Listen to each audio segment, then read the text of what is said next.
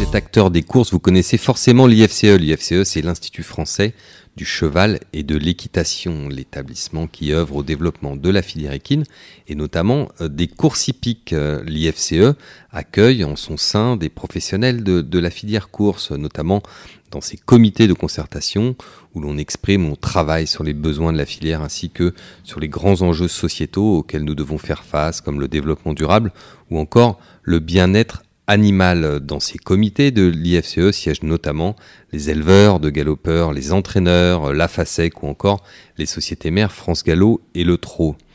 L'IFCE apporte également son expertise auprès de la gouvernance de la filière cheval, présidée par Loïc Malivet. Son objectif renforcer collectivement la place du cheval dans la société. Pour en savoir plus, n'hésitez pas à consulter son site internet ifce.fr.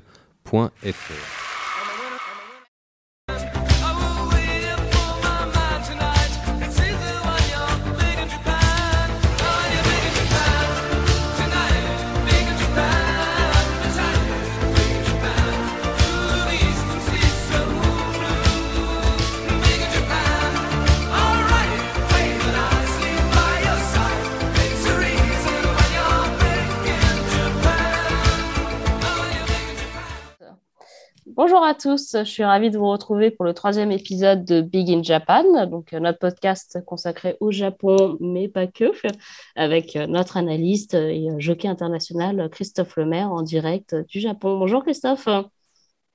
Ohayo gozaimasu. Ohayo gozaimasu. Bonjour à tous. C'est le bonjour du matin, le bonjour du matin japonais. Ouais, c'est vrai, mais vous, vous êtes plutôt le soir. Maintenant, on a 8 heures de décalage horaire, donc ça commence à se compliquer un petit peu effectivement, la, nuit est tombée déjà et la journée se termine pour nous. Ouais. Faut savoir, la, nuit, la nuit tombe assez tôt quand même, j'ai l'impression, au Japon, dans mes souvenirs. Euh, vous n'avez pas l'heure d'hiver, mais il fait quand même noir euh, rapidement. Oui, oui, à partir de 16h30, euh, la, la clarté diminue et à 17h, il fait nuit noire. voilà, bon, bah, écoutez. Ambiance de Noël, c'est l'hiver. Mais par contre, par, contre, par contre, il fait jour très tôt. Euh, à 6 heures du matin, même l'hiver, euh, euh, il commence à faire jour. Bon, bah écoutez, un peu froid, non? Les souvenirs pareils de Tokyo, c'est que ça caille, ça caille bien. C'est... Oui, oui, là, ça s'est rafraîchi, notamment depuis hier. Jusqu'à présent, on avait des, des températures automnales assez douces, mais là, oui, on a un petit coup de froid là ce matin sur le centre d'entraînement de Rito avec le vent euh, du nord, euh, ça piquait un petit peu. Ça réveille, c'est l'avantage, pas besoin de café. c'est pas faux. Alors, ce week-end, on part pour, à Tokyo, parce que bien sûr, c'est le week-end de la Japan Cup. Euh, donc, j'ai envie de dire le, deuxième grand volet des courses de l'automne-hiver au Japon. Donc, on a eu le Tenno Show dont on avait parlé, qui est fin octobre, Japan Cup fin, fin novembre. Et on aura Larry McKinnon fin décembre pour un peu euh, conclure en beauté euh, la saison.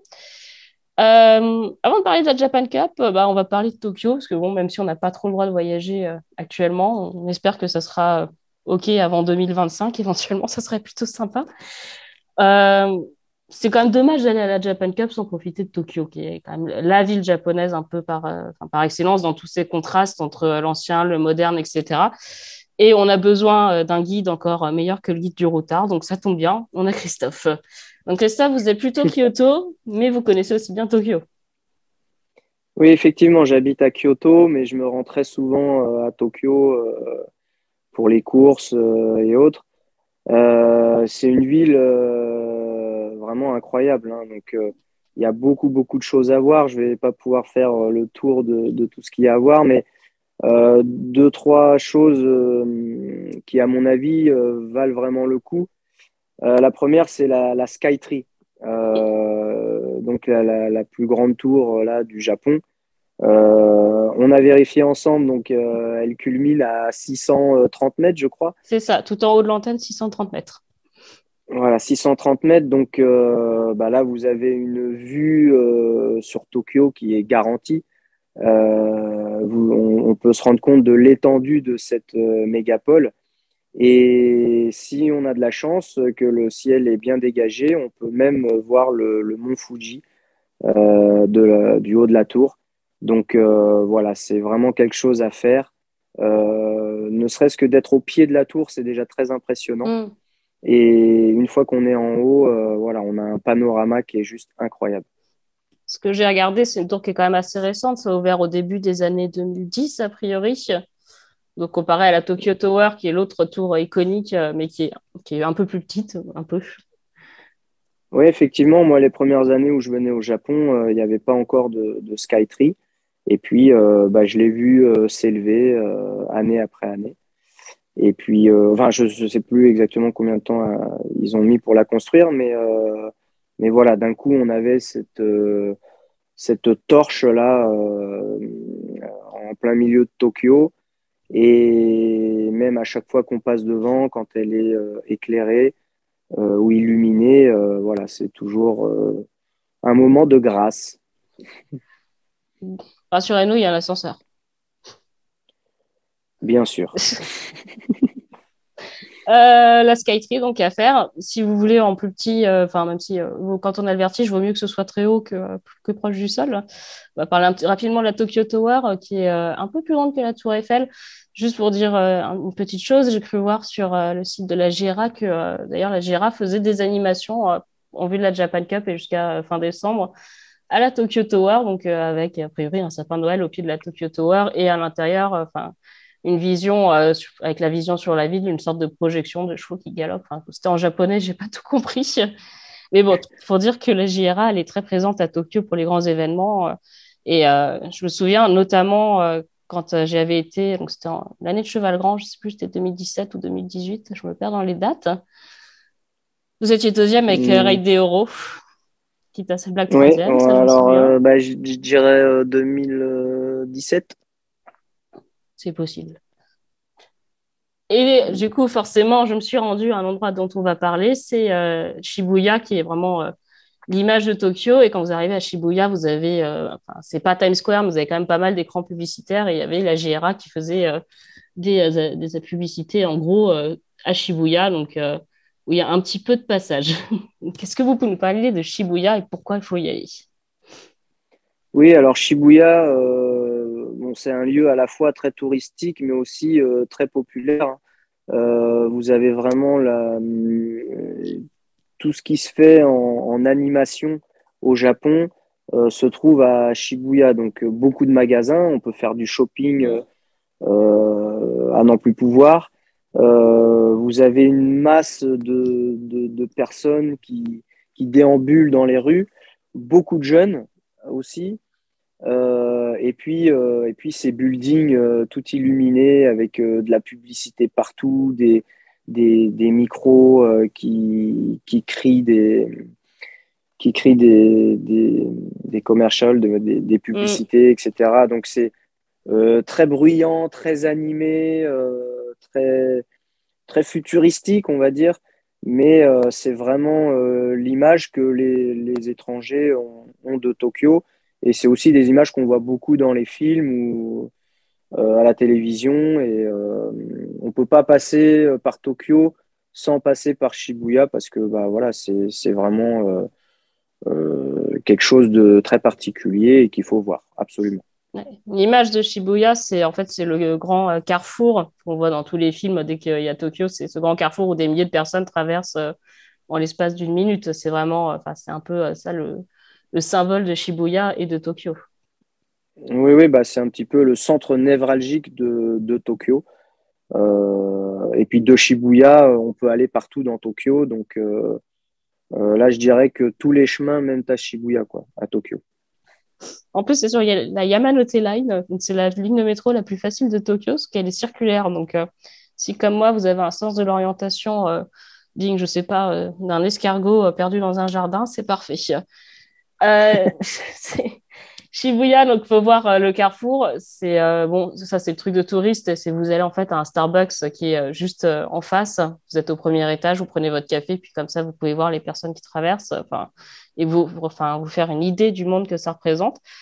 même si vous êtes claustro, pas de problème. Enfin, moi, j'ai pas de mauvais souvenirs. Il n'y a pas de mouvement de foule. Il y, a, pas. Enfin, ça se passe bien. Quoi. Vous risquez pas de mourir écrasé sur le carrefour.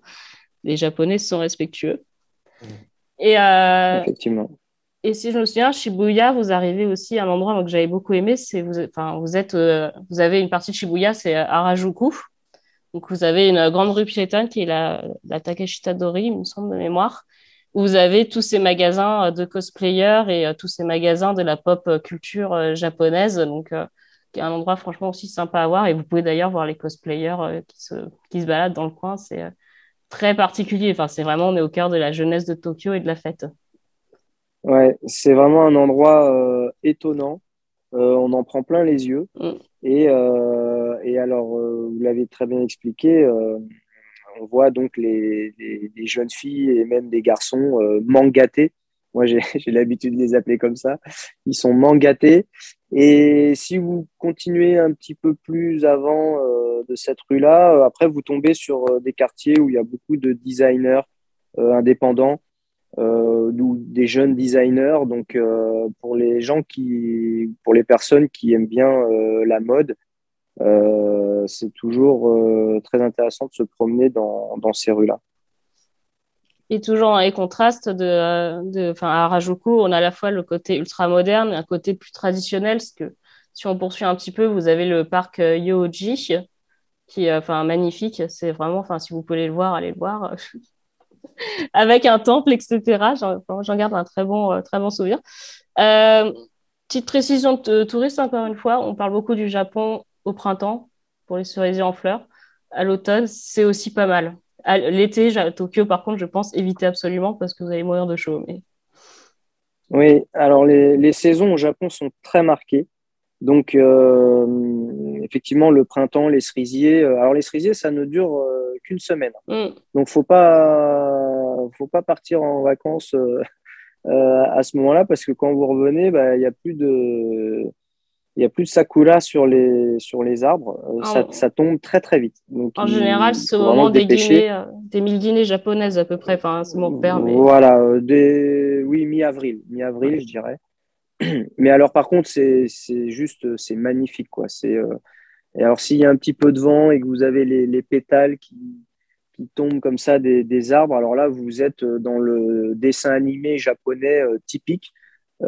c'est incroyable, mais par contre, vous on peut prendre des photos euh, absolument magnifiques. C'est très, très beau. Euh, ça fait déplacer beaucoup, beaucoup de monde. Mm.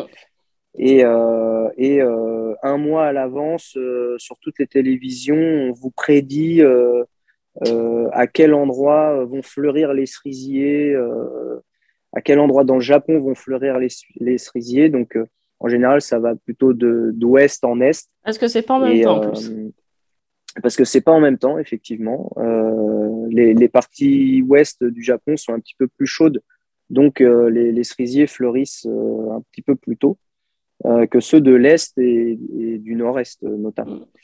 Euh, voilà, donc les cerisiers à pas manquer. Et alors à, l'automne, eh bien là c'est les momiji, donc les, les feuilles d'érable et des cerisiers deviennent euh, rouge, euh, violette. Euh, là aussi, c'est absolument magnifique. Les, les forêts mm. sont, sont, très très belles à voir et les promenades, les promenades valent vraiment le coup.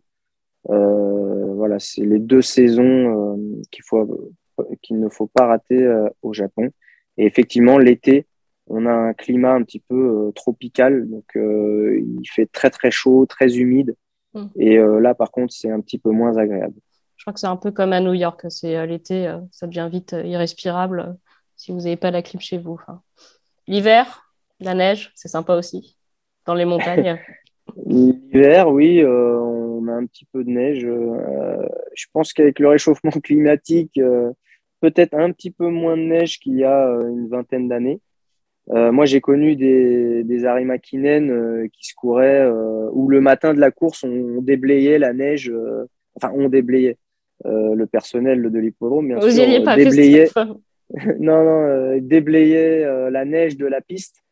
notamment quand Olivier Pellier avait gagné avec Symbolic Recess. Et quand on regarde les photos de cette victoire-là, il y avait de la neige sur le bord de la piste. Quoi. maintenant, non, euh, plus. Non, euh, on a des, des, chutes de neige euh, parfois fin janvier, début février. mais sur, sur Kyoto et Tokyo, c'est plutôt rare. Par contre, bien sûr, à Hokkaido, dans l'île du Nord, qui est quasiment à, hauteur de la Russie, là, par contre, il neige pendant trois mois, ils sont, ils sont sous la neige. Je crois qu'il neige déjà, d'ailleurs. Ils ont J'ai cru voir passer des images où ils étaient ah, déjà un peu sous la neige. Oui, à partir de la mi-novembre euh, jusqu'au début mars, euh, ils ont de la neige. Très bien. Donc on prévoit notre déplacement euh, à Tokyo, Kyoto, plutôt printemps ou automne. On est encore bien à la fin novembre pour le côté automnal ou on est un peu trop tard?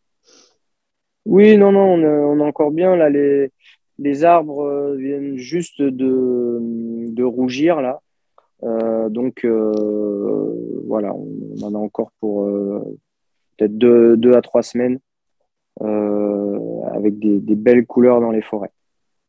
Et l'esprit de Noël qui s'installe. Troisième chose à faire à Tokyo, alors pour le coup qu'on ne peut faire qu'au Japon, vous pouvez chercher en France, c'est pas possible, ou, ou alors c'est un secret bien gardé. C'est fait, et c'est une image bien sûr du Japon. Dites-nous tout, Christophe. Eh bien, moi, je vous conseille d'aller voir euh, l'entraînement euh, matinal des sumo. Euh, je pense que ça se fait depuis assez peu longtemps, mm. mais il y a des tours opérateurs qui organisent justement les, visites des, des BEA, on appelle ça. C'est-à-dire que c'est comme c'est des écuries de, de, sumo en fait. Et donc, vous pouvez assister à l'entraînement euh, quotidien et matinal des sumo. Et ça, c'est très impressionnant et c'est très exclusif puisque on ne pratique le sumo qu'au Japon. Donc là, vous rentrez dans une, euh, dans une maison, euh, euh, je dirais une maison habituelle, une maison traditionnelle japonaise, mm. et vous avez ce dojo, donc ce, ce cercle sur du sur une espèce de, dirt là de, en sable. Et euh, vous êtes euh, vous vous asseyez sur une petite scène. Et là vous voyez les, les sumos s'entraîner. Alors c'est quoi l'entraînement d'un sumo J'ai vu des sumos à la télé eh bien, l'entraînement d'un sumo, c'est beaucoup d'entraînement en individuel. Donc, ils pratiquent beaucoup de squats parce que les, les sumos doivent être, doivent être très forts euh, au niveau des jambes et des cuisses et des hanches. Donc, beaucoup de squats. Euh, ils font aussi des, des, poussées sur un espèce de tronc d'arbre euh, qui, qui, est, qui, est, planté dans le sol comme ça. Et, et, et, les gars, ils mettent des coups d'épaule dans le tronc d'arbre. Ça va faire vibrer le sol. Très impressionnant. Et, et vous avez les sumos qui, qui se relayent en, en combat. Euh, pour ceux qui pratiquent le judo, ils connaissent un petit peu ça. Euh, ils se relayent sur le dojo pour faire euh, des prises et des, confrontations qui sont assez violentes, hein, qui sont assez rudes.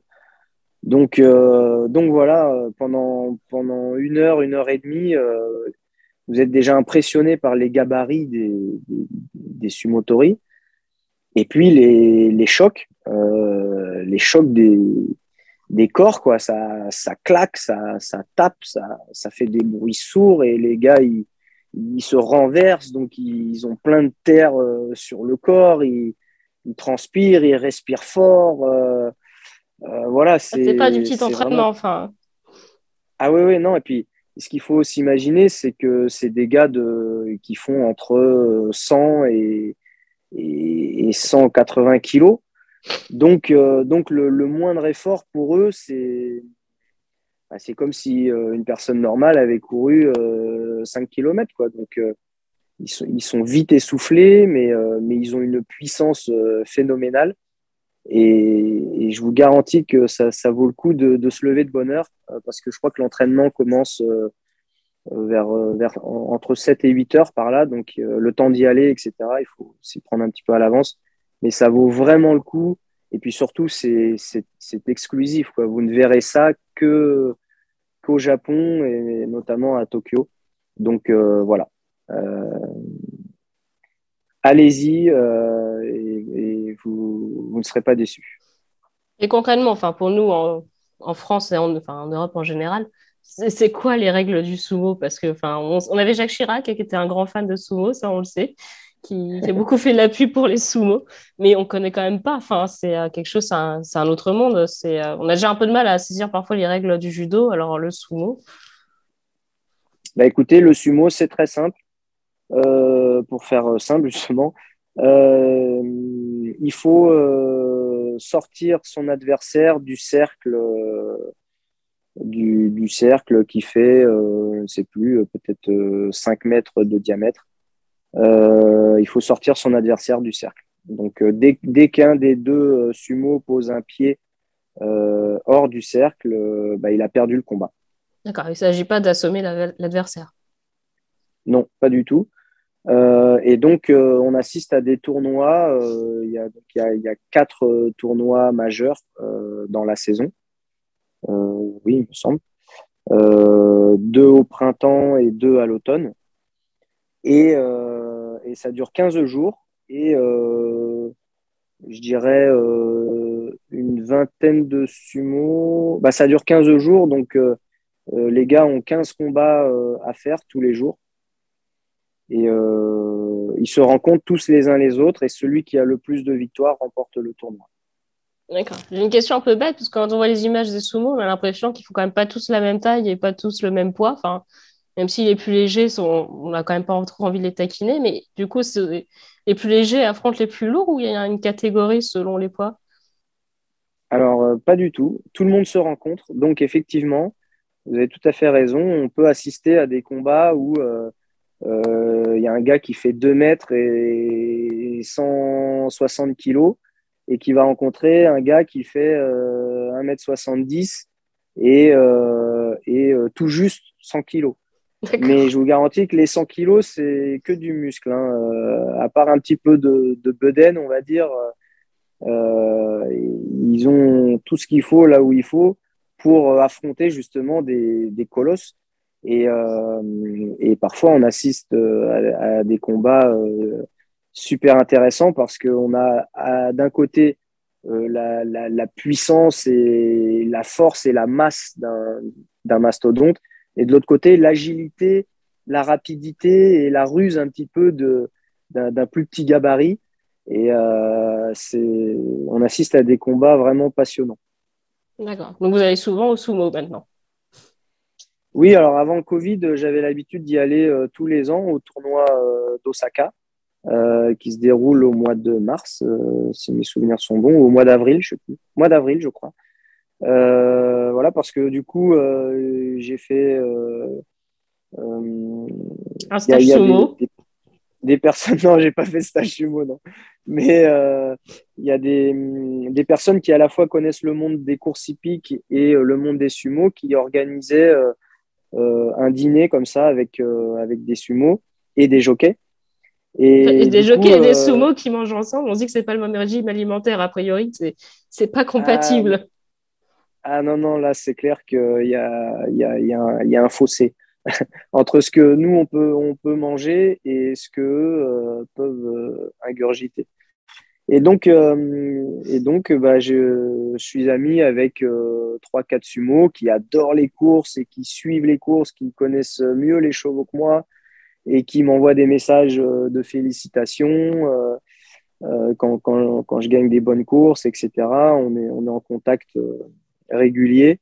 Et bah, c'est ça donne des situations un petit peu cocasses parce que bah, on imagine un jockey de, de 50 kilos à côté de, de, de garçons qui, qui font voilà, 100, 150 kilos, qui sont grands, qui sont larges, qui sont waouh.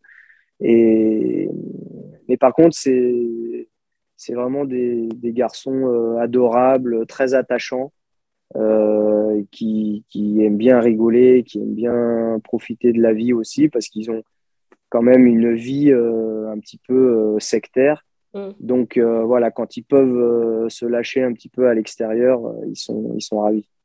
Ouais, je pas, je connais pas beaucoup. J'avais vu un reportage. En effet, ça a l'air d'être très très strict. Enfin, c'est vraiment comme on dit les, les entraînements très tôt, mais c'est tout est vraiment à heure, fixe et, euh, n'y a pas de place pour, entre guillemets, la déconne. C'est euh, vraiment c'est très traditionnel et euh, très euh, millimétré leur vie. tout est tourné juste autour de ça. Oui, effectivement. Et, et puis, ils vivent dans une écurie. Il peut, il peut, y avoir, voilà, il peut y avoir une douzaine de, de sumotori. Et donc, après, c'est très hiérarchisé dans la maison, dans l'écurie. Donc, les les sumos euh, euh, qui gagnent beaucoup euh, bah, sont très respectés par ceux qui gagnent moins ou par les jeunes. Et donc, y a, les gars, ils ont des, corvées à faire journalières. voilà, ils vivent vraiment en petite communauté comme ça. Et puis, euh, oui, ils ont des règles très strictes, hein, très strictes. Ils ne peuvent pas aller euh, partout. Euh, ils sont très surveillés. voilà, c'est très réglementé, très traditionnel. Donc, bon, voilà, c'est la vie qu'ils ont choisie. Bon, bah écoutez, on va bien noter. On ira voir l'entraînement des sumo un matin à Tokyo. Alors après, on part pour la Japan Cup. la Japan Cup, c'est euh, à Tokyo, mais c'est pas vraiment à Tokyo. On va dire c'est banlieue de Tokyo. On a un hippodrome à Tokyo, mais qui est un hippodrome plutôt du circuit, euh, enfin qui est du circuit euh, régional. Qui, si vous passez d'ailleurs devant, il est pas si petit que ça quand même. Hein. c'est quand même des bonnes tribunes. Mais l'hippodrome de Tokyo en lui-même, il est à Fushu, si je le prononce bien. Fuchu. Fuchu, voilà, Fuchu. Oui. Donc, c'est euh, si vous prenez euh, le train, je crois que c'est 20 minutes à peu près euh, depuis Tokyo. Si vous prenez la route, c'est un peu plus long, mais c'est une route sympa parce que vous voyez le mont Fuji qui se rapproche, rapproche, rapproche petit à petit. Donc, Tokyo, est-ce que vous pouvez nous en parler, Christophe? C'est un hippodrome immense. bon, ceux qui ont l'habitude de, Dubaï, de Hong Kong, etc., enfin, sont peut-être pas impressionnés, mais c'est vrai que c'est quand même c'est un endroit, il faut le voir. Hein, c'est assez imposant. Oui, donc l'hippodrome de Fuchu, c'est le plus grand hippodrome euh, du Japon. Il peut accueillir, je pense, 160 euh, 000 personnes. Euh, c'est une tribune, la tribune fait 400 mètres de long mm. sur 4 ou 5 étages. Donc, de la piste, quand on regarde la tribune, c'est très, très, très impressionnant. Encore plus quand euh, il y a beaucoup, beaucoup de monde, comme euh, j'ai pu vivre des Japan Cup, des derbies avec 120 000 personnes. Donc voilà, c'est vraiment l'hippodrome majeur au Japon. Il y a une piste qui fait 2400 mètres de circonférence avec des grands tournants, des grandes lignes droites. Donc c'est vraiment, moi c'est mon hippodrome préféré parce que c'est peut-être aussi celui qui est, le plus adapté à, ma montre. Mais euh, ce que j'aime bien surtout, c'est qu'on peut laisser la chance aux chevaux de s'équilibrer. Et, euh, et, comme c'est quand même, euh, ça reste un tracé sélectif, voilà, les bons chevaux, les bons chevaux gagnent. c'est difficile de voler les courses à Kyoto. Tokyo. donc, donc voilà, c'est vraiment l'hippodrome phare du Japon. Ok. Euh, une, des, euh, une des choses que j'ai bien dans la Japan Cup, je pense en, tant que jockey, ça va être assez impressionnant, même si c'est assez courant sur les hippodromes japonais. On a moins l'habitude, nous, en Europe, pour nos grandes courses, c'est ce départ devant les tribunes. Ça, c'est un truc qui doit être, quand on est en selle, assez euh, impressionnant. Enfin, avec en plus l'ambiance très particulière à la japonaise. c'est pas comme le Kentucky Derby où tout le monde est fou, peut-être un peu éméché et crie comme crie comme pas possible. C'est vraiment l'ambiance à la japonaise, la, façon d'amener la course de par le public est très particulière et en tant que jockey, ça va être quelque chose de très impressionnant.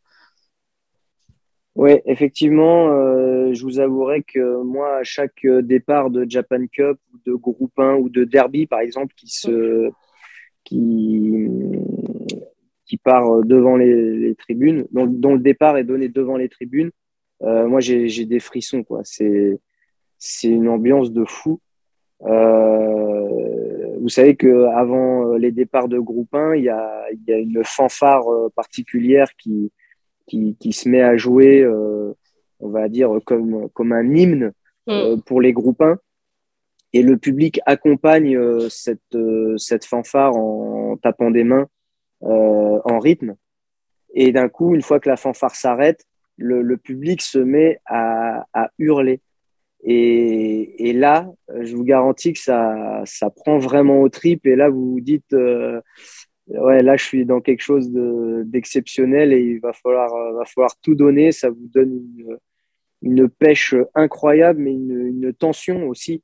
Euh, parce que là, euh, voilà, le, départ approche et, il faut être super concentré. Donc, euh, ouais, c'est vraiment des moments, euh, je pourrais pas m'en passer. Quoi. Euh, le jour où j'arrête ma carrière, euh, c'est peut-être ce qui me manquera le plus.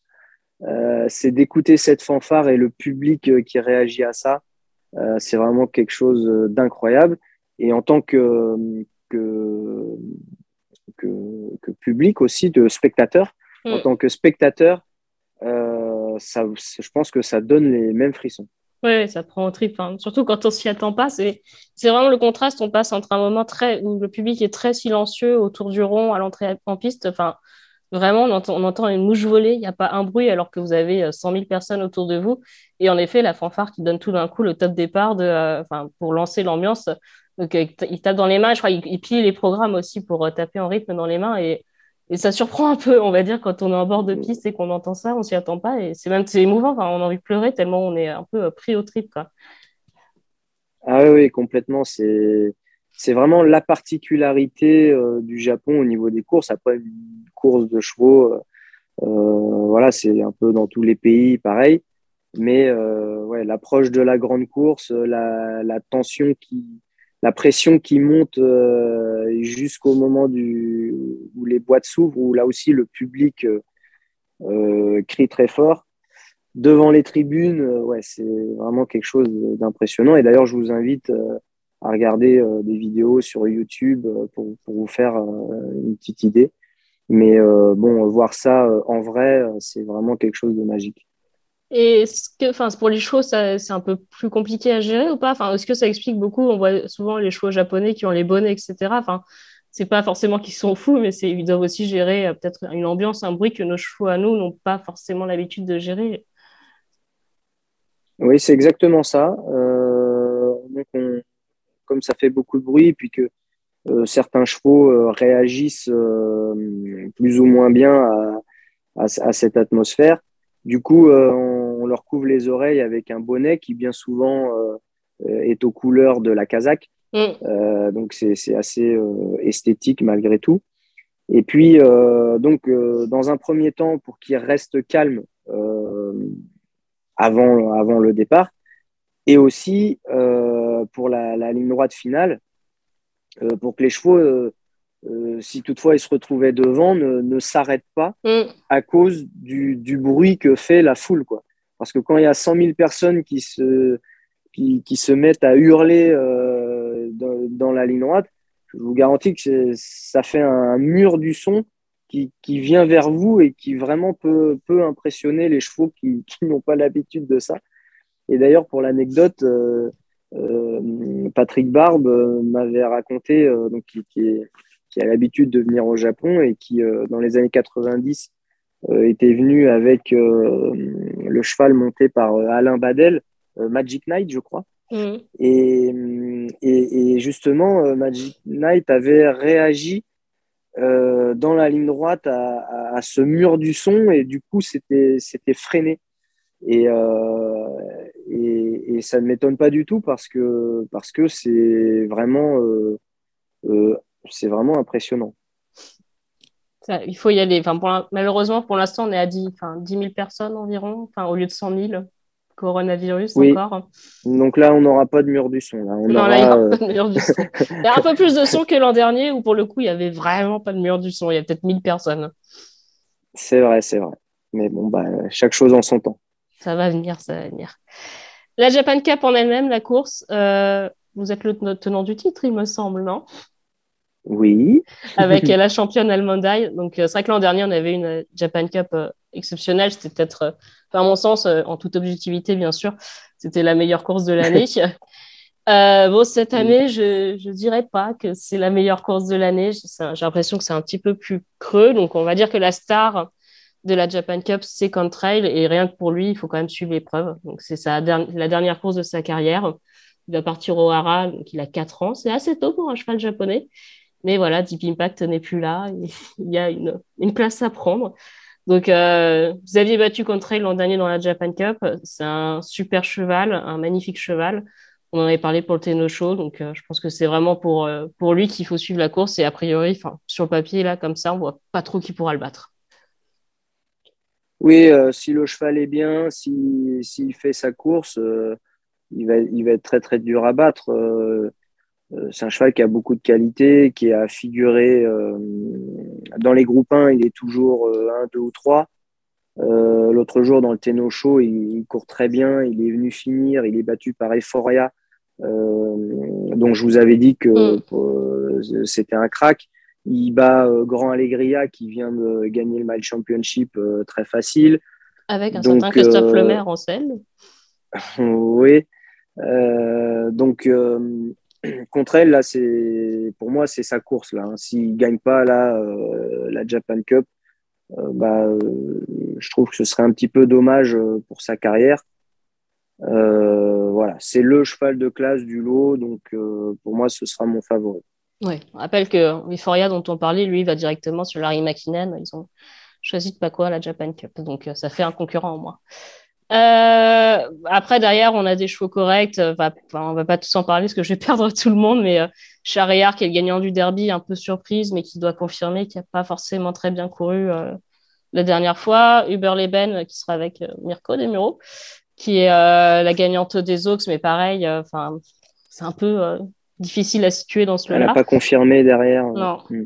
Et pour vous, c'est Authority, c'est un 4 ans par Orfèvre, qui a des moyens, mais a priori un petit peu en dessous quand même d'un contre-trail. Donc ça risque d'être un peu, un peu compliqué, Christophe? Bah, Au papier, oui, parce que, parce que Authority, euh, il n'a pas encore couru au niveau groupe 1, il n'a pas affronté euh, les, les, top chevaux euh, japonais, hein, les chevaux classiques. C'est un cheval qui a pris un petit peu des, des, chemins de traverse. En plus, il a eu des petits pépins physiques. Mais ceci dit, il a un, un pédigré euh, incroyable. Euh, il est de la famille de Saturnalia Epiphania, qui sont des, qui étaient des, top chevaux et même maintenant Epiphania est un top étalon. Euh, il est par Orfèvre, que je ne présente plus. Et, euh, et c'est un cheval qui, je pense, là, est arrivé à maturité à 4 ans. Euh, l'autre jour, pour sa rentrée, où il a gagné le groupe 2 là, sur 2500 mètres, il m'a fait vraiment bonne impression dans le sens où il a vraiment bien accéléré alors que l'année précédente, c'était un cheval plutôt à longue accélération mm. qui, qui, voilà, qui, qui, était un petit peu pâteau. Euh, là, je l'ai trouvé très tonique, euh, très réactif. Et donc, euh, bah, écoutez, je pars quand même assez confiant. je vais le monter pour une place, mais en ayant une petite idée derrière la tête quand même, on ne sait jamais. S'il y a une défaillance parmi, les, parmi les favoris, et notamment contre elle. et je pense que je pense qu'il a les moyens de terminer dans les 3-4 premiers euh, dans un lot comme celui-là. D'accord. Euh, la Japan Cup, la particularité, c'est que c'est une course aussi, enfin, c'est la grande course internationale euh, du Japon. Les, étrangers ont souvent un peu de mal à venir maintenant, parce qu'ils préfèrent aller sur la Breeders' Cup, voire même Hong Kong. un célèbre entraîneur français aurait récemment, dit à nos amis de la JRA que le nouveau plan de centre de quarantaine sur l'hippodrome de Tokyo pour la Japan Cup et les chevaux étrangers étaient très positifs. Ça allait beaucoup aider plutôt que le système actuel, mais que ça réglait pas le problème principal qui est que les chevaux japonais, de toute façon, sont trop forts et qu'on ne peut pas les battre. Euh, oui, c'est vrai que le, niveau des chevaux japonais euh, est, très élevé. Enfin, les battre à domicile euh, dans leur course, quoi. En plus sur leur terrain. Ils jouent, voilà, ils, jouent à domicile, mais si on retourne le problème dans l'autre sens, il est très difficile de gagner à Longchamp euh, pour les chevaux japonais aussi. Mm. Euh, il est difficile de battre les Américains euh, sur leur terrain. Ah bah ils y sont arrivés. oui, les Japonais ils sont arrivés, mais bon, le fait de jouer à domicile quand même c'est un gros avantage. Le, de la France, le voyage est quand même assez long. alors c'est vrai que la quarantaine, Là, il faut vraiment que, que ça s'améliore et euh, je mm. pense que la GRA a, bien compris que s'il voulait attirer des, concurrents étrangers, il fallait absolument améliorer cet aspect-là. Et ça s'améliorerait dès 2022 avec un centre sur place. Bonne nouvelle. Voilà. Et, mais ce qu'il faut savoir aussi, c'est que c'est pas euh, exclusivement de la faute de la GRA. Hein. c'est le, gouvernement lui-même, les, mm. les, lois, euh, les lois du Japon qui, euh, bah, qui, qui, contraignent les animaux qui viennent de l'étranger à faire des quarantaines, etc. Donc c'est un petit peu indépendant de la volonté de, de la GRA. Maintenant, voilà, je pense que il y, a, un processus qui est en place pour faire en sorte qu'on ait plus de chevaux étrangers euh, qui puissent venir euh, courir la Japan Cup, qui est, une course euh, magnifique et, qui n'est pas impossible à gagner. Quoi. Je veux dire, si, si vous amenez un très bon cheval de groupe 1 européen, un cheval qui aime le bon terrain, parce que bien souvent les pistes sont rapides, qui tient la distance, euh, qui a un petit peu de vitesse en partant, bah, un très bon cheval. quoi. Il n'y a, pas de raison qu'il ne puisse pas gagner euh, la Japan Cup. Cette année, on a trois étrangers, ce qui est plutôt un bon score comparé à la plupart des dernières années. donc, Aidan O'Brien avec Japan et Broom, donc, qui sont irlandais japonais, puisque c'est en partie copropriété de Masaki Matsushima. Donc, je crois que ce sera Yuta Katake sur Japan et Ryan Moore sur Broome. Je crois que c'est bien ça qui a été annoncé ce matin.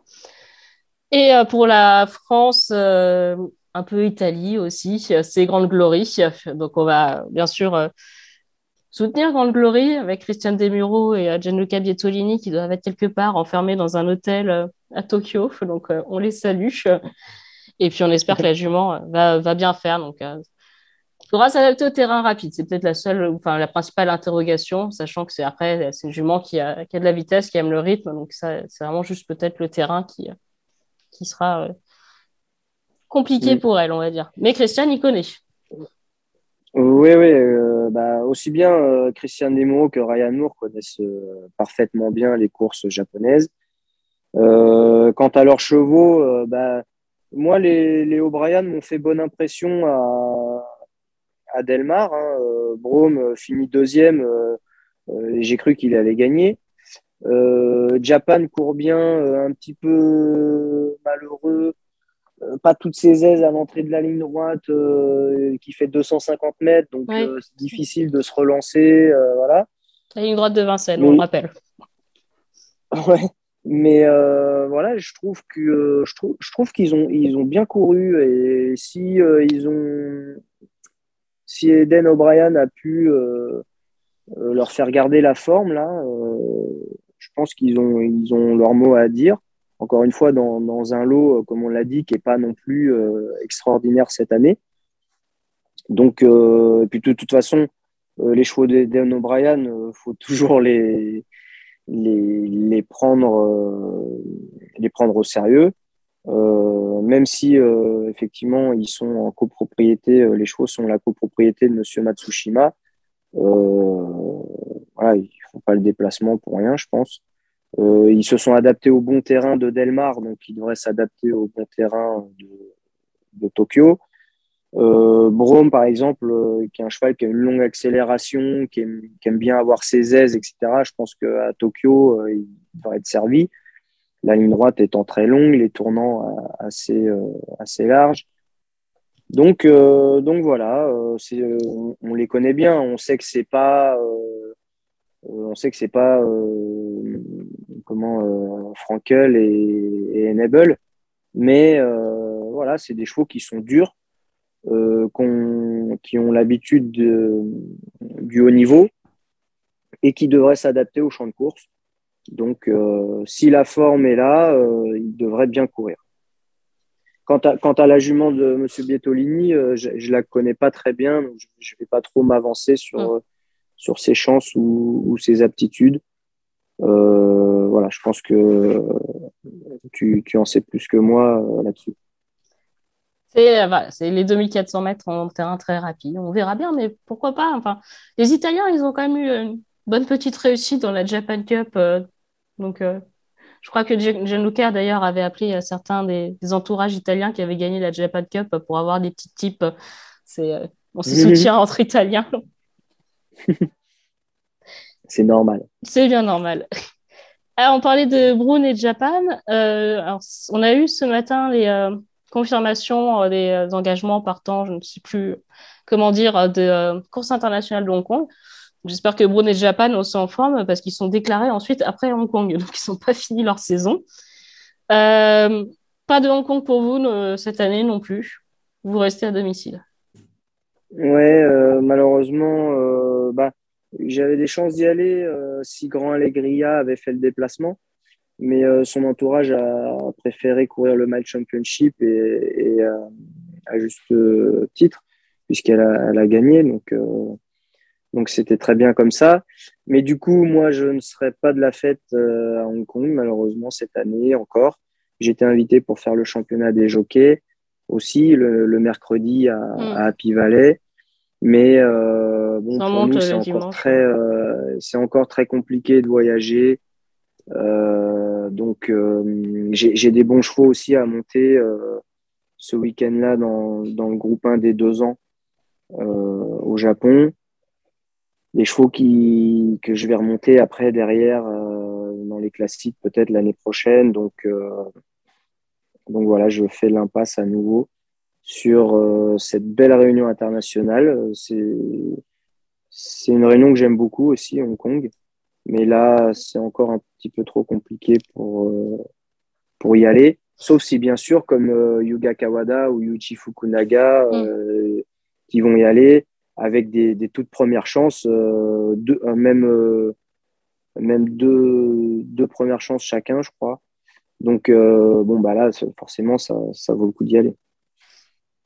Ouais, il faut savoir que Hong Kong est encore très strict sur, sur les quarantaines aussi, etc. Enfin, ils vont mettre en place une racing bubble, mais a priori, bon courage à ceux qui, qui n'aiment pas les tests PCR parce que je pense qu'ils vont être servis tous les jours dans les contrôles. Euh, en dehors euh, des, japonais, donc euh, on a plusieurs chevaux japonais. Donc juste rapidement Sprint, Resistencia, Pixie Night, Danon Smash. Danon Smash qui est tenant du titre, si je ne me trompe pas, mais je peux me tromper d'ailleurs. Mm. Hong Kong Vase, Glory Vase et Stay Foolish. Glory Vase qui l'a gagné. Le Mile, on a Danon Kinglin, Ditchamp, Salios, Vandegaard, donc des, très bonnes chances dans, ce lot-là.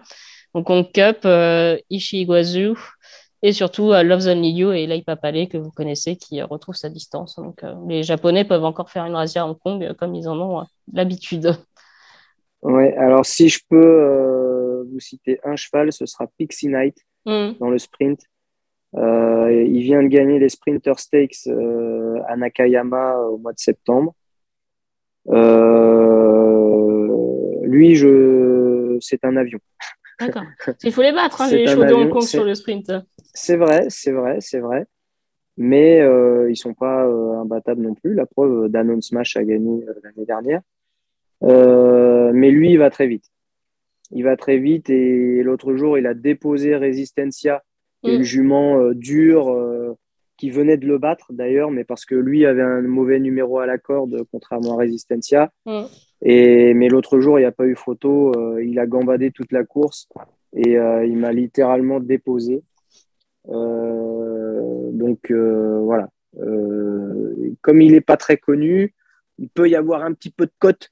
Un petit peu de cote sur, sur cheval. voilà, un petit peu de cote et ça peut faire un petit pari intéressant. Bon, bah on va se lever tôt, puis on va jouer à Pixie Night, du coup, dans le Hong Kong Sprint, c'est bien noté. Euh, un petit mot dans la Hong Kong Cup, c'est la seule française déclarée de la Réunion internationale, c'est Ibera, pour un homme qui aime beaucoup Hong Kong, Alain Droyer-Dupré. Forcément, Alain Droyer-Dupré, vous connaissez beaucoup, ce sera son dernier partant dans un groupe 1, puis il part à la retraite là, on peut, faire à la fin de l'année. Donc, euh, je pense qu'il va beaucoup nous manquer et je crois que c'est quelqu'un qui a vraiment compté pour vous euh, dans votre carrière. Bah, bah oui, bien sûr. bah, je lui souhaite de remporter ce dernier groupe 1 qui serait vraiment euh, bah, la, cerise sur le gâteau, l'apothéose pour une carrière euh, d'entraîneur incroyable, euh, que ce soit en France ou à l'étranger. Euh, bah, Alain Droyer-Dupré, c'est le perfectionnisme. Hein, c'est bon, déjà, c'est une connaissance du cheval mm. incroyable, un metteur au point hors pair.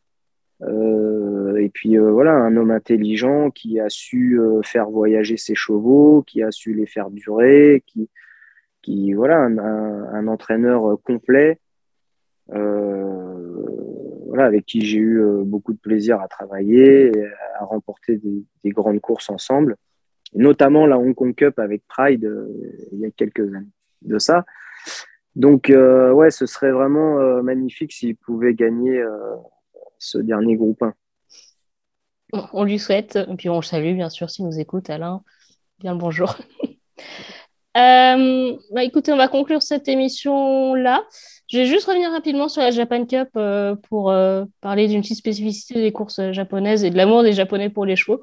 Comme on l'a dit, c'est la dernière course de contrail et même s'il n'y aura pas beaucoup de public, il y a ce qu'on appellera une cérémonie de retraite qui sera organisée sur les ponts de Tokyo euh, après, euh, après, la Japan, après la dernière course de, la journée qui se trouve cette année, il me semble être la Japan Cup, ce qui est assez particulier parce que ce n'est pas le cas normalement. Et euh, c'est qui sera diffusée aussi en live sur YouTube, comme ça avait été le cas l'an dernier pour Grande Allegria. Donc ça, c'est vraiment un moment important. Pour Almondai. Pour Almondai, pardon. Grande Allegria n'a pas encore eu droit à cette cérémonie, peut-être peut-être en janvier peut-être. Euh, et, c'est vraiment quelque chose de particulier aux cours japonaises. Quoi. C'est, euh, on vient saluer les champions, on reste après la DER pour les saluer, euh, leur dire au revoir. C'est quelque chose qui marque l'attachement profond des Japonais à leurs chevaux. Bah oui, exactement. On a été, le public a été content de, de, les voir en piste, de les voir se battre pour gagner des courses. Euh, ça a généré une certaine euh, admiration euh, de la part du, public, même de, la starisation, on va dire. Et du coup, bah, quand, quand les chevaux partent au hara, quand les grands chevaux partent au hara, eh bien, on, leur, on leur rend hommage. Et c'est toujours des, des, belles cérémonies euh, assez émouvantes parfois. Euh, on a, on a un mot de l'entraîneur, un mot du mm. jockey qui a eu l'habitude de monter le cheval. Euh, il y, a, y, a y, a, un petit canter euh, euh, qui se fait devant le public qui applaudit. Donc, donc voilà, je trouve ça bien de, de rendre hommage aux, très bons chevaux, comme ça. Et puis comme ça, le public peut voir, peut voir son crack une dernière fois avant qu'il parte au hara. Donc euh, voilà, ça, ça entretient, si vous voulez, les, bonnes relations entre les acteurs et, le public. Et euh, je, trouve ça, je trouve ça très bien. Si on pouvait s'en inspirer, ça serait pas mal. Peut-être que ça créerait un peu plus d'émulation. Est-ce que c'est bah faisable en Europe? Je ne sais pas. Mais... mais non, mais ça, surtout que ça coûte euh, absolument rien. Une couronne de fleurs à mettre autour de l'encolure du cheval. Ouais, exactement. Et puis, euh, et puis voilà, ça, ça, ça, plaît au public. Euh, et ce n'est que, voilà, que, que, respect et justice que de rendre hommage euh, à un cheval qui a marqué son, son, époque, ou, enfin, sa, courte période de course, mais qui, a marqué les amoureux du, turf. Et voilà, ça, je pense que ça, devrait se faire euh, un petit peu plus euh, partout dans le monde entier. On soumettra l'idée. Euh, avant de conclure rapidement le programme au Japon, on ne va pas s'éterniser dessus. Champions Cup le 5 décembre. Donc, c'est la Japan Cup, mais sur le dirt, entre guillemets. on la suivra avec intérêt puisque ça sera l'occasion de revoir notre ami Sodashi qui s'est cassé les dents, enfin une dent dans, la troisième étape de la triple couronne des pouliches. Donc, il va débuter sur le dirt. Ça, pourrait être rigolo. Après, on aura les courses de deux ans, mais je pense qu'on reviendra ensemble sur les courses de deux ans une prochaine fois pour parler un peu de cette génération au Japon qui n'a pas grand-chose à voir dans, l'état d'esprit, ce qu'on constate un peu en Europe et euh, aux États-Unis ou en Australie. Mm. Oui, oui, non, bah, encore de très belles courses à venir, euh, comme vous l'avez dit, jusqu'à l'arrêt Makinen euh, fin décembre même les Hopeful Stakes, euh, qui est un mm. nouveau groupe euh, sur 2000 mètres pour les deux ans. Et puis vous allez gagner celui-là, non? ou, bien souvent, il y, a des futurs cracks dans cette course-là. Donc, encore de très belles courses à venir. pour ma part, bah, des, bons chevaux à monter que ce soit avec les deux ans ou dans l'arrêt Makinen avec Chronogenesis que je vais retrouver ah. avec plaisir. Sa dernière course. Voilà, pour sa dernière course, elle aussi. donc, on va essayer de faire là aussi happy ending. Et donc, euh, donc bah voilà, continuez euh, à suivre les courses au Japon. Euh, je vous donne rendez-vous pour le, prochain podcast.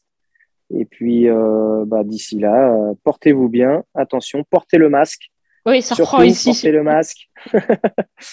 portez le masque. Et puis, voilà, à très bientôt. À très bientôt. Japan Cup, ça sera sur Equidia dimanche matin. Je n'ai pas l'horaire, mais normalement, c'est 7h40 du matin, donc il faut mettre le réveil. Merci encore beaucoup. Merci encore Christophe et à très bientôt. Vous êtes acteur des courses, vous connaissez forcément l'IFCE. L'IFCE, c'est l'Institut français du cheval et de l'équitation, l'établissement qui œuvre au développement de la filière équine et notamment euh, des courses hippiques. Euh, L'IFCE accueille en son sein des professionnels de, la filière course, notamment dans ces comités de concertation où l'on exprime, on travaille sur les besoins de la filière ainsi que sur les grands enjeux sociétaux auxquels nous devons faire face, comme le développement durable ou encore le bien-être animal. Dans ces comités de l'IFCE siègent notamment les éleveurs de galopeurs, les entraîneurs, la FASEC ou encore les sociétés mères France Gallo et le Trot.